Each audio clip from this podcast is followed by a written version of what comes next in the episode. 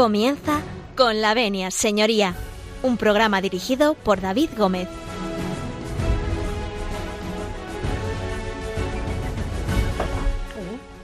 Muy buenos días, señoras y señores, y bienvenidos a Con la Venia, señoría.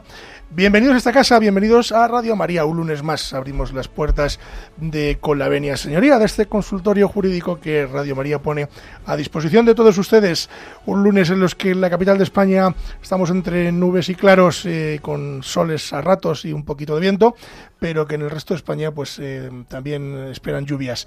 Así que nosotros vamos a comenzar en los estudios centrales de Radio María, no sin antes decirles que ponemos a disposición de todos ustedes el correo electrónico del programa, que es con la venia arroba radiomaria.es. Se lo repito, con la venia arroba radiomaria.es. También decirles que a lo largo de la mañana abriremos las líneas telefónicas para que participen con nosotros en, en la tertulia de análisis jurídico, en este caso, y puedan ustedes eh, bueno, pues eh, hacernos las preguntas que ustedes consideren.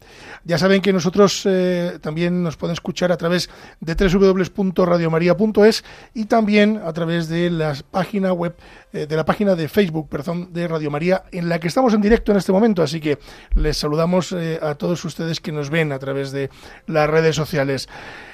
Bueno, nosotros comenzamos un lunes más, como les decía, y si nos dan ustedes su permiso, nosotros entramos en sus cocinas, en sus casas, en sus eh, coches, en sus lugares de trabajo y en aquellos lugares que en definitiva ustedes escuchan Radio María y con la venia señoría. Así que con el permiso de todos ustedes, nosotros comenzamos.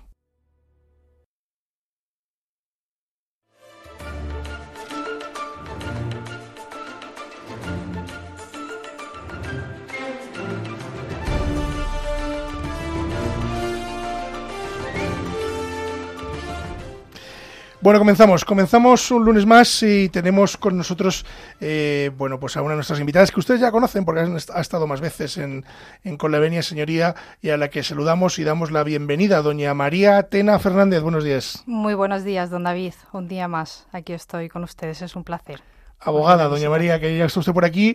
Y bueno, pues eh, como ustedes bien saben, ella es eh, abogada en ejercicio y se dedica a esto que nos suena tan raro también, de la protección de datos, que ya nos habló una vez de ello y que nos volverá a hablar en otro capítulo, aunque hoy no está aquí para eso. Permítame, antes de dar comienzo al programa, mandar un saludo mm, potente y extraordinario a nuestro queridísimo becario, don José María Palmero, que nos está escuchando y que no puede estar con nosotros eh, hoy aquí y lleva pues eh, unos días que no puede estar, pero que, mm, que, le damos un abrazo fortísimo y que esperamos que dentro de poco le volvamos a tener por aquí de, de chico en prácticas para que eh, podamos continuar con, con nuestro, nuestra tertulia de análisis jurídico en este caso. Doña María, buenos días. Muy buenos días. Bueno, ¿de qué vamos a hablar hoy? Vamos a hablar de las orientaciones de actuación en caso de patria potestad compartida. También vamos a hablar un poquito de los casos que se puede quitar esa patria potestad y también orientar un poquito a los padres en torno a los eh, centros educativos, en cómo tienen que hacer cuando tiene la patria potestad compartida. Bueno, pues vamos a hablar de derecho de familia y patria potestad, pero lo vamos a hacer después de, un alto en el camino, que para esto les hemos traído hoy, eh, luego, luego haremos un pequeño eh, homenaje también al mundo de la zarzuela, pero antes de irnos con la zarzuela nos vamos a hacer un pequeño alto en el camino con los remeros del Volga. Van a ver ustedes cómo suena esta pieza y sobre todo cómo suena de profunda, porque está interpretada por, eh, por bajos, eh, eh, bueno, tenores y principalmente bajos. Van a ver ustedes cómo suena de potente una, una pieza de este tipo. Y a la vuelta vamos a hablar de derecho de familia y eh, en este caso, eh, bueno, de las cuestiones relacionadas con el menor y de su patria potestad, para que ustedes también puedan participar también en, las preguntas que nos pueden hacer eh, a lo largo del programa. No se marchen porque enseguida volvemos. ya saben que ponemos falta a aquel que se nos va. Así que no se marchen, que vamos a hablar largo y tendido del derecho de familia y de la patria potestad.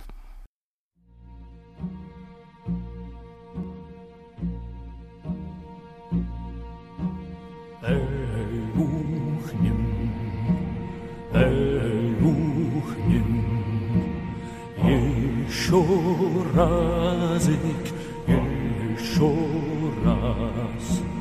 Эй, ухнем, эй, ухнем, еще разик, еще раз.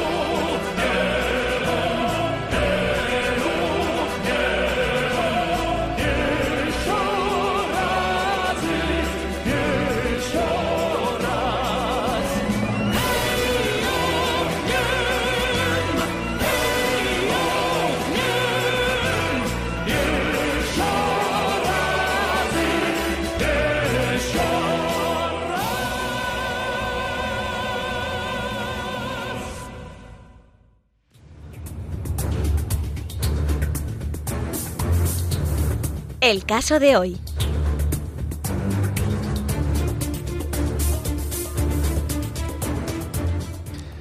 Derecho de familia y patria potestad. Después de escuchar a los remeros del Volga, pues nos hemos puesto en posición de salida. Vamos a saludar en este punto eh, a aquellos que nos eh, están viendo por, por Facebook Live. Concretamente, eh, vamos a saludar a Valentín Álvarez, que nos está escuchando desde Galicia, pero también a, a la gente que nos escucha desde Colombia y desde el otro lado del Atlántico. A todos ellos, gracias por estar ahí y gracias por seguirnos a través de redes sociales. Bueno, vamos a hablar, doña María Atena, de derecho de familia y patria potestad. Entonces, pues empecemos por el principio. ¿Por dónde empezamos? Bueno, pues eh, para comenzar me parecería bastante importante explicar a nuestros oyentes la diferencia entre patria, patria potestad y guardia y custodia.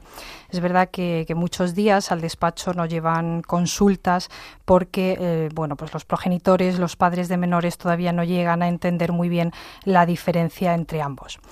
Eh, cuando nos referimos a patria potestad, eh, lo entendemos como el conjunto de facultades y deberes que corresponden a los padres para el cumplimiento de su función. Y esto, esto engloba pues, la asistencia, educación, el cuidado que tienen que ejercer eh, hacia los menores, hacia sus hijos, entre, entre muchos otros. La guardia y custodia en sí mismo es solo una prerrogativa, un deber que está englobado dentro de, de la patria potestad. Podemos decir así que la patria potestad es la responsabilidad general y la guardia y custodia pues todas esas obligaciones, esos deberes con los menores, con sus hijos eh, dentro pues del quehacer diario, del preocuparse por ellos, del cuidarles. Entonces aquí surge la gran duda de los padres de, bueno, en una situación de, de separación, ¿perderíamos alguno de los dos cónyuges esa patria potestad? No, por supuesto que no. En, el caso de que, bueno, de que un matrimonio eh, llegue a un punto de, separación en protección del menor, los dos siguen ostentando la patria potestad. Cosa diferente es quien tenga la, guardia y custodia o cómo se regule así en la sentencia judicial. Bueno, pues vamos a hablar de guardia y custodia y patria potestad. Entiendo que hay diferencias, ¿no? De, hay que explicar bien qué es la patria potestad y qué es la guardia y custodia, ¿no? Son uh -huh. cosas absolutamente distintas, uh -huh. eh, aunque se compaginan o se, digamos que se, se, complementan o se pueden llegar a complementar. ¿Podríamos explicar a nuestros oyentes así eh, qué es exactamente esas diferencias de la patria potestad y la um, guardia y custodia? Sí, bueno, es como he venido anunciando. Eh, la patria potestad engloba todos los deberes y derechos eh, con el menor, todas esas facultades que engloban eh, todos los aspectos, educación, asistencia, el cuidado, y dentro de esa patria potestad se engloba la guardia y custodia, que es con quien, per, quien pernocta, con quien está el, el menor. Y uno puede tener la guardia y custodia y la patria potestad, pero puede perderse la patria potestad, ¿no? También la custodia, entiendo. Sí, puede perderse la, la, patria potestad. Primero, bueno, tenemos que anunciar que, que, esto es un procedimiento muy complejo, muy difícil el, el, perderla, pero en algunos casos sí puede llegar a perderse. Bueno, en primer lugar, lógicamente la patria potestad. Eh, se termina con esa mayoría de edad del menor cuando cumple 18 años, pero también cuando llega su emancipación, cuando sí decide emanciparse. Sabemos que legalmente a partir de los 16 años se puede iniciar un procedimiento de emancipación. También existe una excepción que podríamos tratar, que es sobre mm, la incapacitación. Si tenemos un hijo incapacitado, aunque éste llegue a cumplir la mayoría, legal, dado que no puede valerse por sí mismo y sigue dependiendo pues, de sus progenitores, la patria potestad seguiría en torno pues, a, a este hijo si es eh, incapacitado. Dentro de la patria potestad, pues existen dos formas de las cuales se pueden perder. Una es por extinción y otra es por suspensión. Dentro de la extinción eh, nos encontramos cuatro casos. Uno es eh, cuando alcanza la mayoría de edad el hijo, otra es por muerte de, alguno de los progenitores, lógicamente pues queda extinguida esa patria potestad que asumiría pues en este caso el tutor. Eh, el tercer caso que nos encontramos es por desaparición, cuando un progenitor se encuentra en una situación de desaparición eh, que no está, se puede extinguir la, patria potestad. Pero para que esto sea de forma permanente, por así decirlo, porque se podría recuperar, eh, tiene que transcurrir 10 años de, de esa desaparición, dado que así legalmente pues a esa persona se le va a considerar como si estuviera fallecida. Y dentro de la extinción también encontramos como, como el cuarto caso la emancipación. Como hemos venido anunciando, pues bueno, cuando se inicia un procedimiento de emancipación a partir de, de los 16 años. Y luego, bueno, el tema un poquito más sensible es cuando ya se, se suspende eh, la patria potestad. Quiere decirse Dígame. que cuando uno eh, se emancipa, eh, que hay un procedimiento de emancipación para menores, uh -huh. se pierde esa patria potestad. Sí, pero tiene que ser iniciado el procedimiento, entiendo, por el hijo, en este Exacto. caso. Uh -huh. Y si, yo conozco pocos casos en los que un hijo se emancipe, pero los hay, ¿eh? existen. Existen. Entonces, en este caso sí perdería la patria potestad los, los padres, en este caso, ¿no? Uh -huh. Sí. No la cortó sí. más. Sí, a estoy de... explicando usted estupendamente. sí, con 16 años se inicia ese procedimiento de, de emancipación y efectivamente, pues el, el, menor se emancipa antes de la mayoría de edad, la patria potestad no se extinguiría con los 18, sino sería, bueno, pues, pues un poquito antes, eh, siendo me, menor de edad, existe esta excepción. Y luego, bueno, nos encontramos en los casos de suspensión, que como, bueno, venía diciendo, estos casos son un poquito más sensibles, ¿vale? Por los cuales se, se puede suspender esa patria potestad y mmm, puede ser, podemos citar alguno de ellos, alguno de estos casos por los cuales eh, se puede, se puede, bueno, puede ocurrir eh, cuando existan eh, maltratos físicos o psicológicos, cuando alguno de los progenitores tenga adicciones que puedan desestabilizar a la vida del niño, claro, siempre en pro de la defensa y de la protección del menor, pues eh, se le suspende esa patria potestad a, este progenitor, ¿no? También alguno de, los casos que podríamos enunciar también sería cuando, cuando hay alguna condena penal o también con, con la incapacitación porque sufra alguna enfermedad mental alguno de, de, los progenitores. Y dentro de esta suspensión también existe la ausencia prolongada de alguno de, de, los progenitores que el otro lo podría instar con una demanda, bueno, pues por esa ausencia y, ese descuido ¿no? de esos deberes que tiene hacia, hacia su hijo.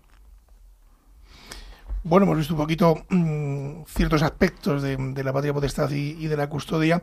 Y bueno, podríamos hablar un poco en cómo se, cómo se articula. Mm, porque claro, esto sobre el papel está muy bien, pero cuando empieza a haber problemas en el día a día, es decir, mm, pues mm, se me viene a la cabeza el problema más recurrente, que siempre que es el del colegio o la educación de los niños, ¿no? Es decir, eh, quién decide, cómo decide, si esa patria potestad afecta o no afecta, eh, si, bueno, pues eh, debe ser una cuestión consensuada entre los dos cónyuges o no, depende, distintos escenarios donde podríamos ver cómo interviene esa, esa patria potestad. Entonces, podríamos decirles a nuestros oyentes pues algunas recomendaciones en, su día a día, ¿no? Es decir, que en, el día a día de, una situación de este tipo, ¿no? Sobre todo cuando el menor tiene que ir a un cole eh, y a lo mejor hay desacuerdo entre mm, el padre y la madre eh, en, llevarle a un colegio muy determinado. Yo puedo poner un ejemplo que le pondré luego de algo que nos ocurrió eh, hace ya tiempo en, el despacho.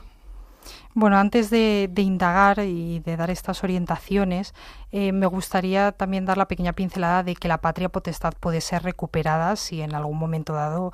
Eh, ah, claro, como hubiera... muy catastrofistas la hemos perdido, pero hay que recuperarla. Se hubiera perdido, sí. La, la, patria potestad se puede recuperar siempre y cuando, pues bueno, lo, lo dicte un, un juez eh, y cuando, bueno, pues él verifique que una de estas situaciones que hemos enunciado eh, han desaparecido y siempre y cuando sea pues en beneficio del menor y en su protección, si puede dictaminar en sentencia pues que esa patria potestad pueda volver a, recuperarla y pueda volver a tenerla. O sea, un padre, por ejemplo, ausente eh, puede recuperarla. Es decir, por ejemplo, vamos a poner un ejemplo, eh, un padre que se marcha eh, al extranjero y que no sabemos nada de él y aquí queda la madre con el menor y en un momento determinado la madre pues necesita hacer cosas del día a día, sacarle el DNI al, al pequeño, eh, llevarle al colegio, cuestiones médicas, decisiones eh, importantes sobre la vida de un menor que necesita, eh, lógicamente, la ayuda del otro progenitor. Pero da la circunstancia de que el padre se haya marchado fuera al extranjero o que no le localicemos. Puede estar en España, pero no sabemos nada de dónde está. Eh, en ese caso, entiendo que el, juzgado, bueno, el abogado de, de, la madre iniciaría un procedimiento eh, y el juzgado terminaría retirando la patria potestad temporalmente. Pero ¿y si vuelve a aparecer el padre? Podría volver a, a, recuperarla. Pero ¿por qué es importante, por ejemplo, en este caso que ha expuesto el que le retire la patria potestad? Pues porque en el sentido de que si un matrimonio llega a la separación y uno, vamos a decir, uno de los cónyuges, ¿no? la madre o el padre, pues ese marcha del país, eh, ¿por qué es importante iniciar este procedimiento mediante una demanda para que quiten la patria potestad? Pues porque simplemente la matriculación de ese menor es obligatorio legalmente que el centro recoja ambas firmas de los dos y como esto, pues en otras muchas ocasiones se necesita el consentimiento expreso, no tácito, sino expreso por escrito para la toma de decisiones de ese menor por parte de los dos, entonces mmm, se puede ver un poco desamparada, a lo mejor al solicitar una ayuda o al, o al hacer alguna gestión administrativa, de no poder contar con esa firma y con la única firma de un, de un progenitor no no va a estar. Entonces, bueno, pues en ese caso ese progenitor que se marcha del país perdería la patria potestad por la ausencia, en este caso sería por suspensión, como hemos, como hemos visto, y cuando volviera al país podría volver a solicitar eh, recuperar la, patria potestad. Sí es cierto que bien me gustaría apuntar en este sentido que en la matriculación, en esa ausencia, por ejemplo, si uno de los progenitores no contara con la firma del otro por la urgente necesidad eh, y por la protección al menor podría ser matriculado. En eso no, quede, no quedaría desamparada, eh, no quedaría desamparado el menor. Así es, así es. Pues eh, vamos a ver. Eh, nosotros hemos estado, digamos, hablando sobre la patria potestad y sí que hemos tenido, yo tenía un ejemplo que quería traer aquí en este momento al, al procedimiento eh, tenía un ejemplo eh, sobre una cuestión de, de patria potestad relacionada con eh, la matriculación de un menor en un colegio.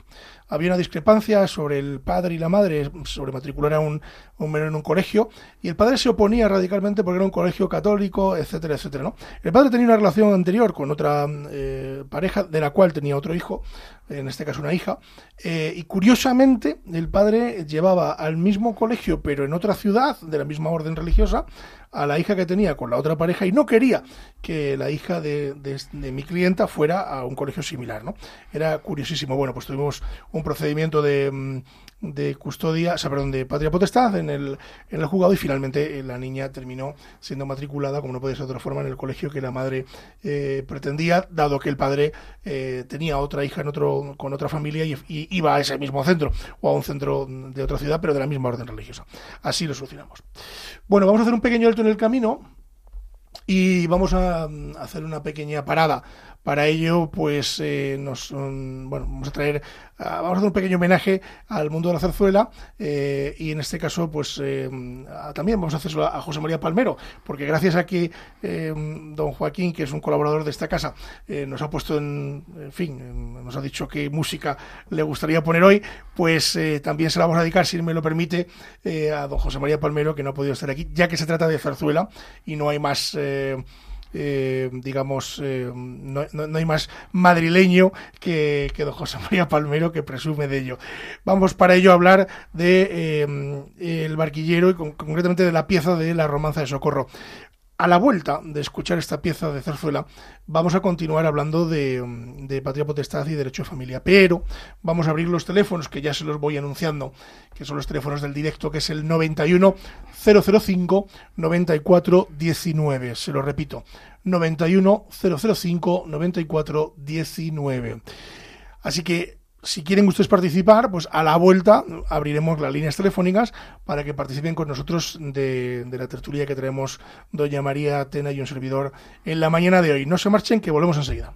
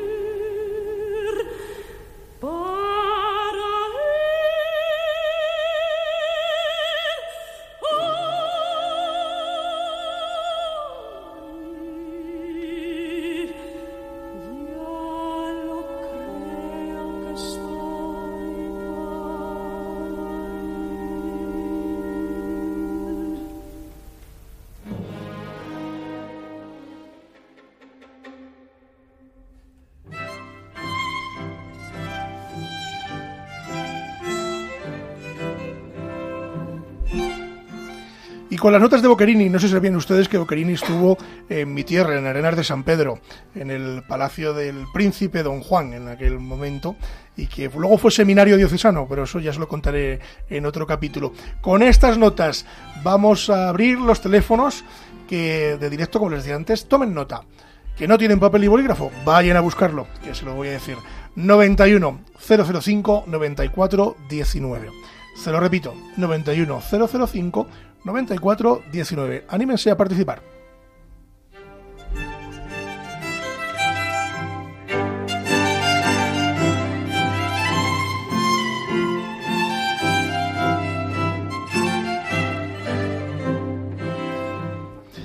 Continuamos, eh, doña María Tena Fernández. Continuamos a los mandos del derecho de familia y de la patria potestad. Eh, nos habíamos quedado pues en qué era la patria potestad, en posibles pérdidas de la patria potestad, en esas recuperaciones también de la patria potestad, pero podríamos eh, hablar también de esa relación entre los cónyuges, eh, en este caso separados, y, eh, y el colegio. Es decir, por ejemplo, el mundo educativo, cómo se, se relacionan, es decir, ¿qué hay que hacer? Eh, Sí, los claro, centros docentes. Esto es, eh, esto es nuevo, ¿no? Es decir, de repente eh, van los dos padres, ahora no, incluso puede haber conflicto. Es decir, ¿cómo se regula todo esto? Bueno, pues es que en muchas ocasiones los progenitores, en esta situación, bueno, pues que hemos estado explicando, eh, se plantean las, la cuestión, la duda de si tienen que informar al centro eh, sobre su separación o sobre estas circunstancias que, acontece al, menor. Y efectivamente eh, han de informar, dado que los centros pueden, recabar información sobre la, la situación familiar de los alumnos. Esta información deben de tenerla actualizada los progenitores y de bueno pues informar de cualquier modificación que ocurra pues en, en su entorno familiar. Y la LOE, la LOE lo legitima, legitima pues que en la función docente estos centros educativos de los que hablaba eh, puedan recoger datos eh, del ambiente familiar y social, condiciones personales y así esto eh, pues lo tengan en cuenta no solo a sus en los resultados de, de la escolarización sino también bueno pues en la orientación que, que dan a, los alumnos. Y bueno cómo van a informar los padres de esta situación al, al centro educativo no al centro docente pues eh, lo van a hacer eh, pues dando traslado de la resolución eh, judicial. Y para que el centro, eh, centro docente acepte esta documentación y que para los padres informen de esta situación, la resolución judicial eh, tiene que estar firmada por la autoridad judicial y eh, tiene que ser de conocimiento de, de, ambas partes. Tenemos que tener muy en cuenta que cuando exista, por ejemplo, por una de las partes una denuncia a la otra parte, no haya habido resolución y la otra parte no sea eh, conocedora de esta situación, eh, no se podrá dar traslado de, de, esa denuncia al centro, ¿no? Porque esto podría pues menoscabar el derecho a la intimidad y al honor de, del otro progenitor. Nos vamos hasta Almería, doña María, porque tenemos al otro lado del teléfono al padre Antonio, que es sacerdote de la diócesis de Almería. Entiendo, padre, buenos días. Buenos días, ¿qué tal? Qué alegría escucharles. Una alegría Una inmensa alegría. escucharle a usted, padre. Díganos en qué podemos ayudarle. Vamos a ver, están hablando de los colegios, de las patrias potestades, de la guardia y custodia. Así a veces es. en las parroquias nos encontramos este problema. Sí, la, efectivamente. La, la patria potestad la tienen los dos padres, la guardia y custodia la madre, y llega el momento de las primeras comuniones. Anda, ahí está el lío. ¿Y ahora qué hacemos? Sí. ¿Quién decide? Porque ya no solo que quien decide la comunión, si tiene que estar la firma de los dos, vale, están de acuerdo. Ahora, el día de la comunión, el padre dice que un día y la madre que otro. ¿Cómo le ponemos al niño?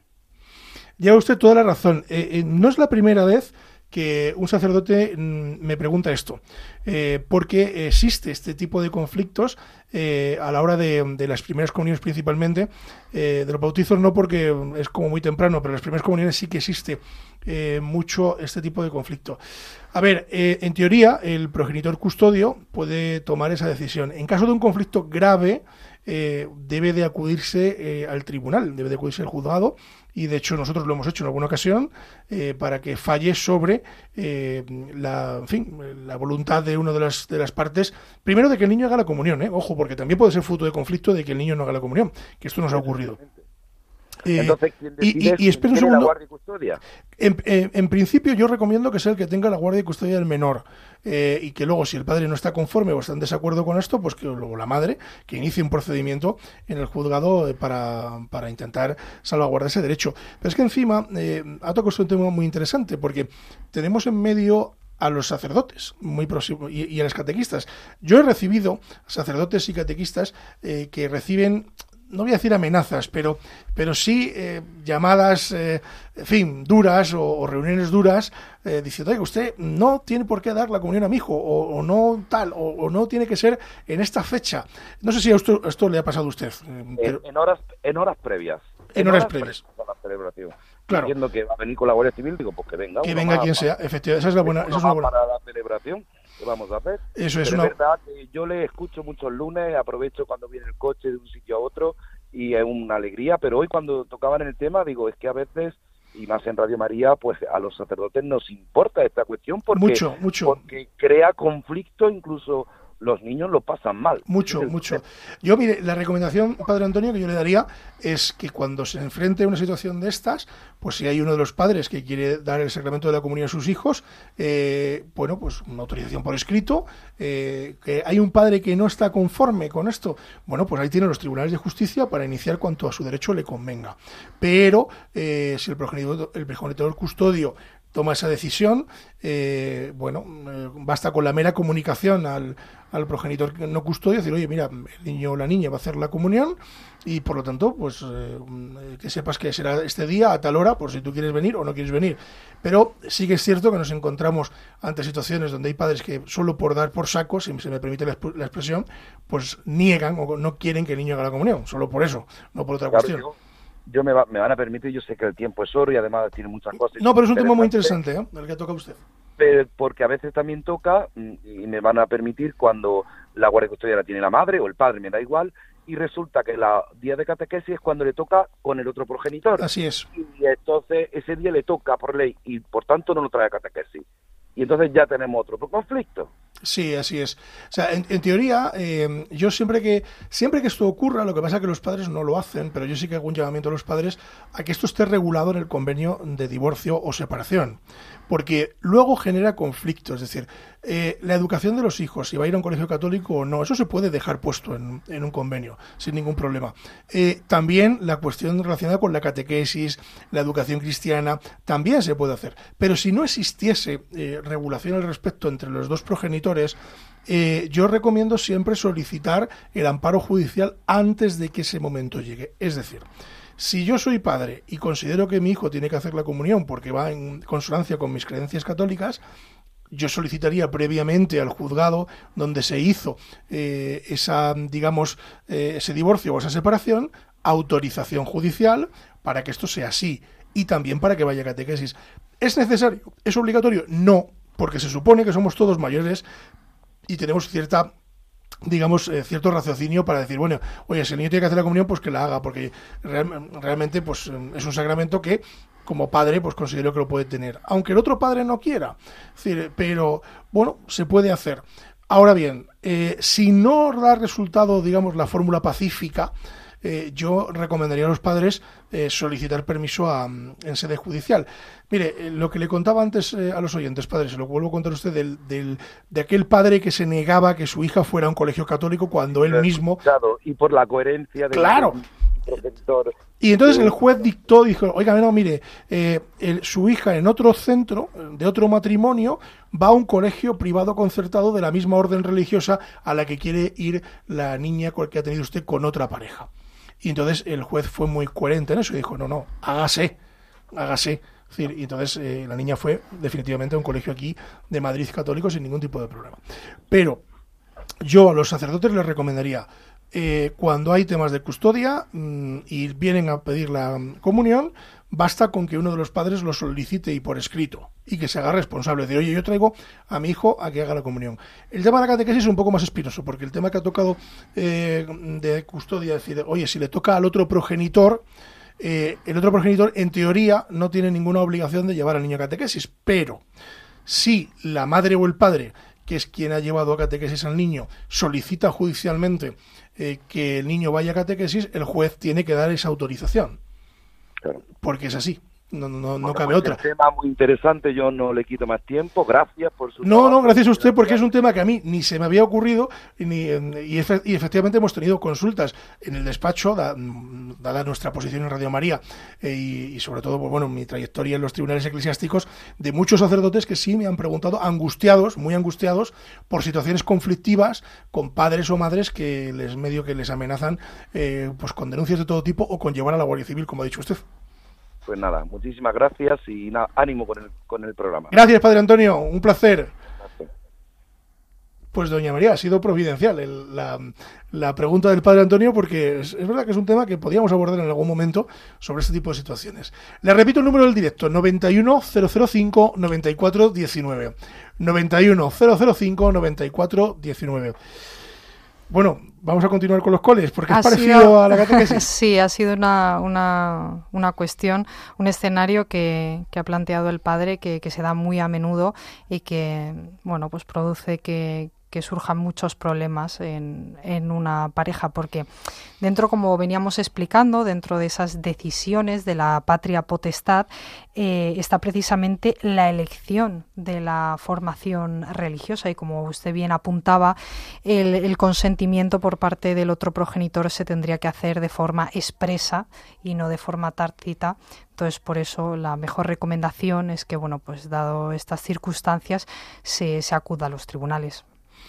Es lo que le decíamos al padre Antonio, es decir, eh, ante yo sé que los tribunales son muy lentos, pero uno se puede adelantar, sobre todo cuando es materia de, comunión, puede solicitar ese amparo judicial diciendo, oiga, mire, eh, yo soy católico, considero que mi hija tiene que ir a un colegio católico o hacer la comunión y, bueno, adelantarse eh, a que el juez autorice eh, pues eh, a, que la niña o el niño haga la comunión sin ningún problema. Entonces, cuando llegue ese momento, pues ya tendrá la autorización judicial hecha y no habrá no habrá tutía, como se suele decir. Efectivamente. tiene que ser sí o sí.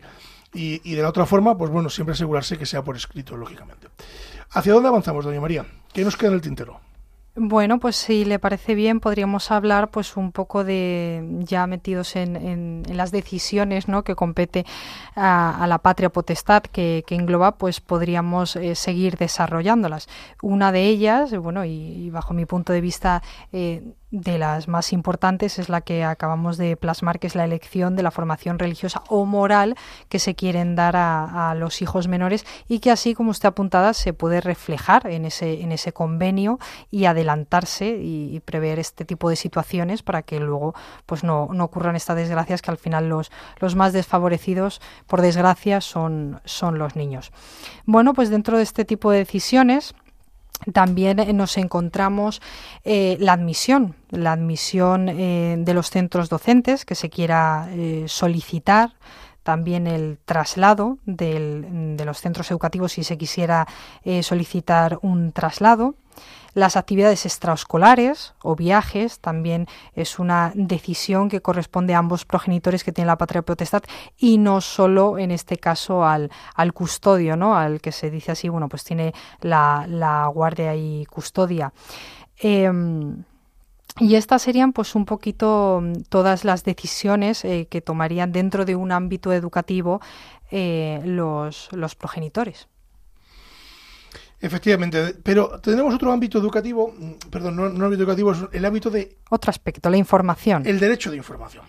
Claro, es decir, que eso a usted le gusta bastante, el derecho de información, que es experta en esto. Entonces, eh, Vamos a hablar un poco de ese derecho de información que tienen los padres, eh, dentro de, los conflictos familiares, porque en definitiva es lo que estamos tocando la mañana de hoy, los conflictos familiares donde eh, en el medio de ese conflicto, desgraciadamente, siempre están los menores, ¿no? Por eso siempre... son los más perjudicados. Siempre hay que tener, digamos, eh, mucha cabeza.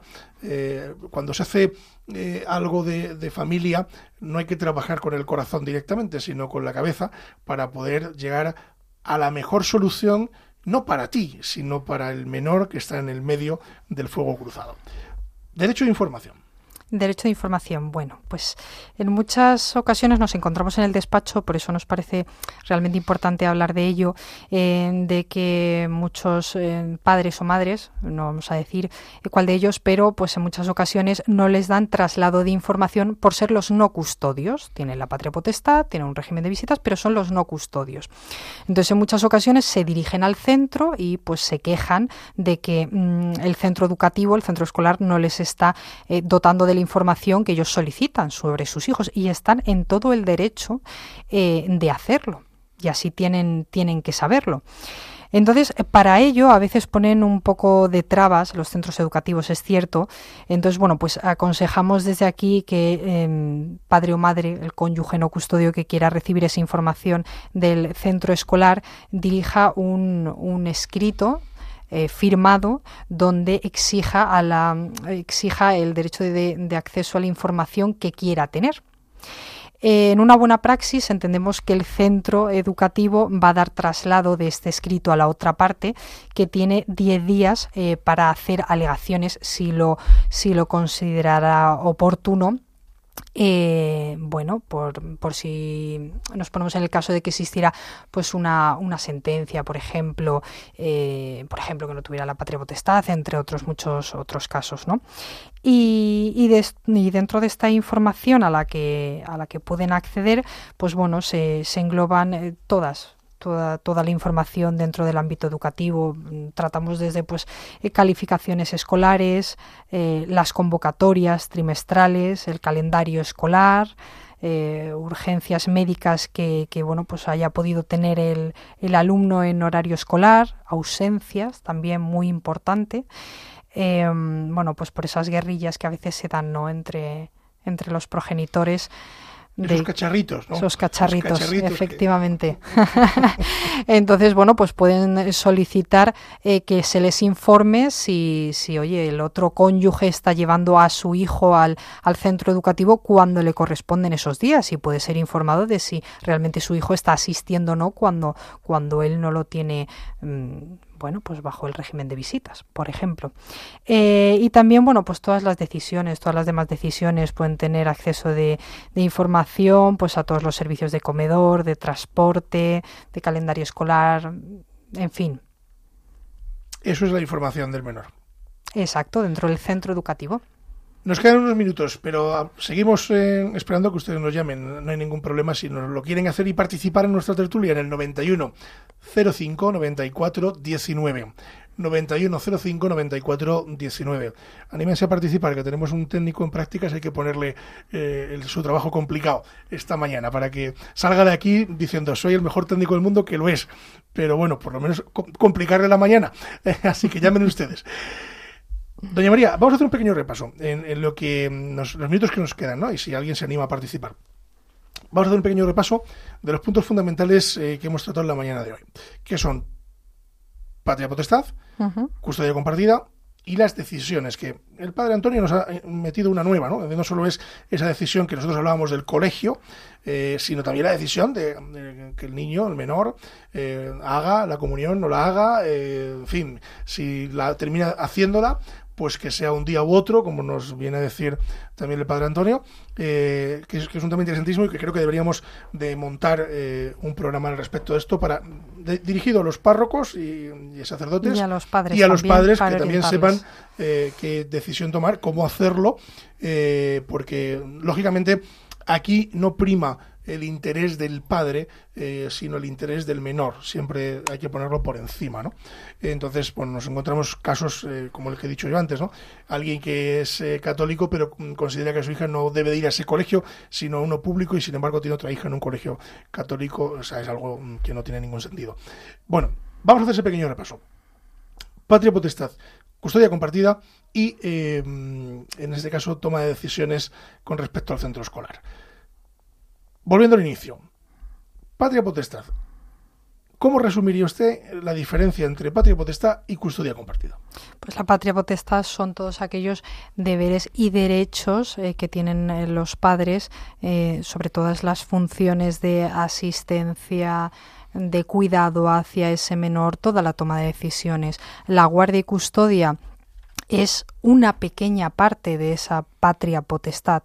Es el, el régimen de visitas, por así, que, que se establece entre, entre ambos. Hay que tener muy clara esta decisión, porque no se tenga la guardia y custodia, no se pierde la patria potestad. Ahora seguimos hablando de, de guardia y custodia un poquito más, pero permítame porque nos llama Juan desde Madrid. Eh, Juan, muy buenos días.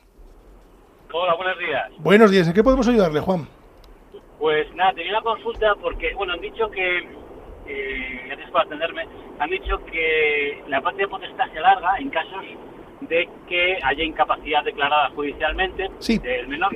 Pero creo que ha habido una reciente eh, modificación de- del Código Civil al Sí. respecto. Es decir, que parece que ya no hay una total, no hay un tutor legal, o sea, sino hay una persona que acompaña al, al incapacitado, que la patria potestad no es, una, no es, no es tan, tan plena como, como, Bueno, como se- lo era antes. Se lo, se lo voy a explicar porque es que esta misma mañana he hecho una gestión de este asunto. Eh, esta misma mañana antes de venir aquí. Efectivamente, no, como usted bien dice, no es como era antes. Eh, ha, habido una, ha habido una revisión. Pero eh, en materia de padres, cuando hablamos de padres, eh, que van a ser en teoría tutores, pero que no, es, no, no existe la tutoría eh, de los padres como tal. Lo que existe es una reactivación de la patria potestad. ¿Qué significa esto? Para que lo entienda todo el mundo, es como si el incapacitado legalmente fuera menor de edad siempre. ¿Me entiende? Es decir, mm, de esa forma, eh, mm, el padre seguirá teniendo la patria potestad aunque su hijo tenga 40 años. No sé si le he respondido a su pregunta. Perfecto, me he enterado perfectamente. Ese es un ejemplo muy fácil, muy, muy digamos, eh, muy sencillo para que se pueda entender. Efectivamente, el Código Civil ha cambiado, querido Juan. Y ha cambiado eh, en materia de lo que se llama la incapacidad y de las tutorías. Ahora eh, no son tutorías, eh, lo han cambiado el nombre, es tutela, cura tutela, en fin, bueno, nos han metido un poco un follón.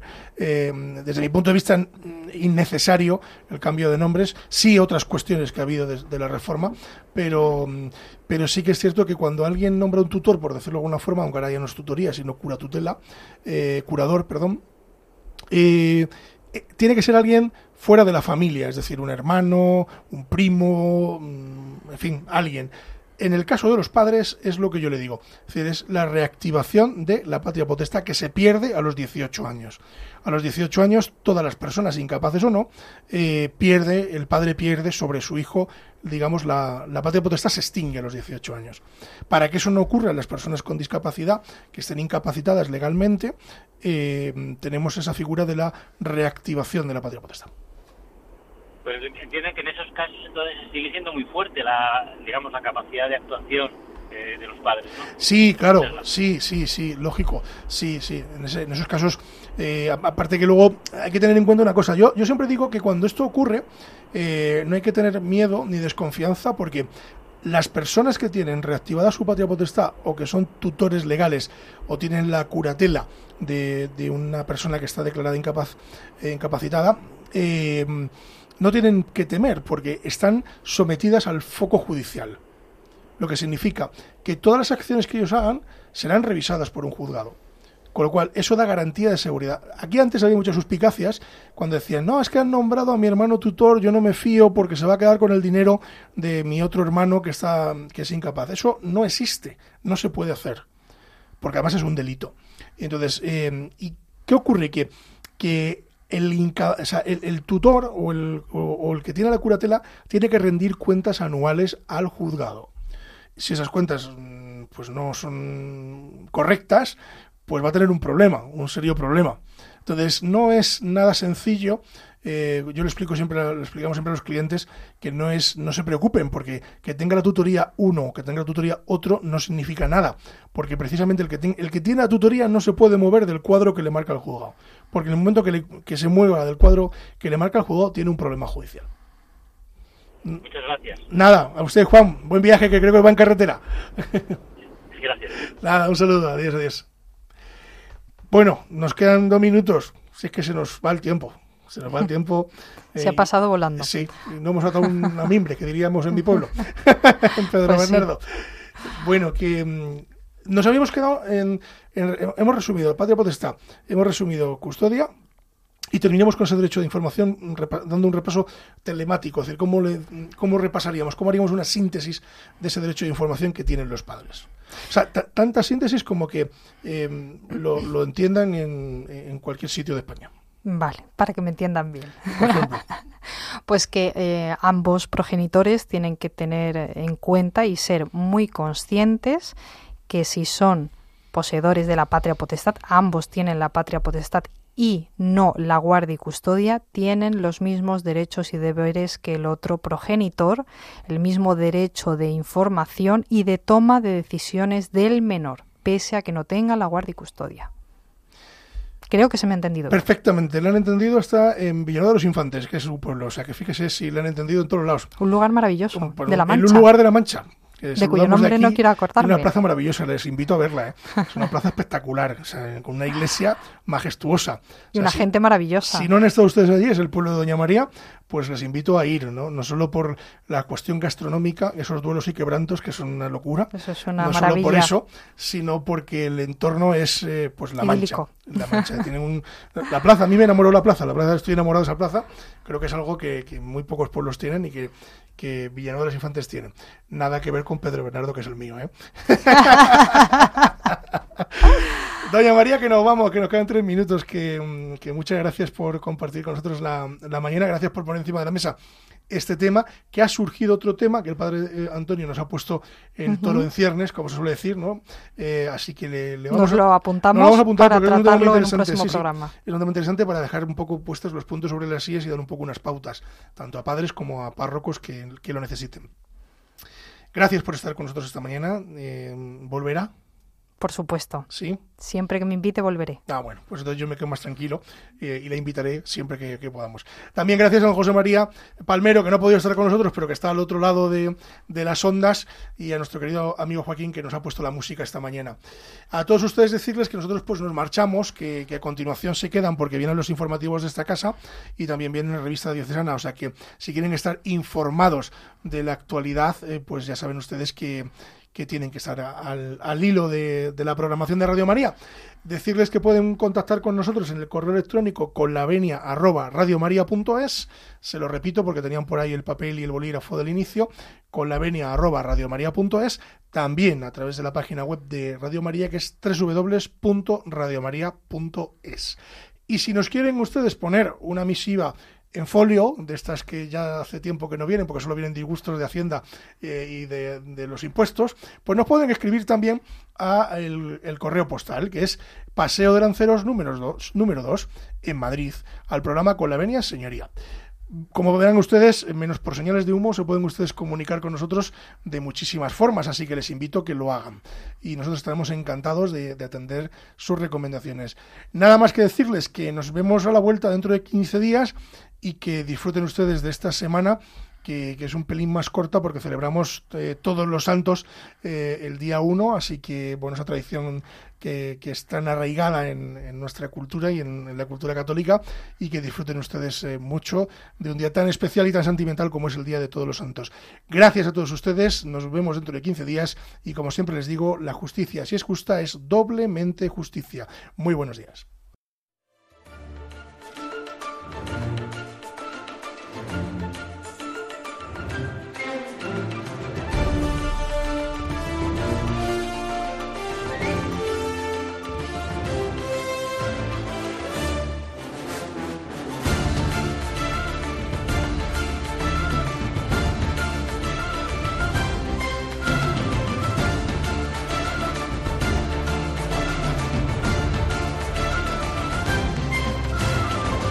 Les hemos ofrecido Con la Venia, Señoría, un programa dirigido por David Gómez.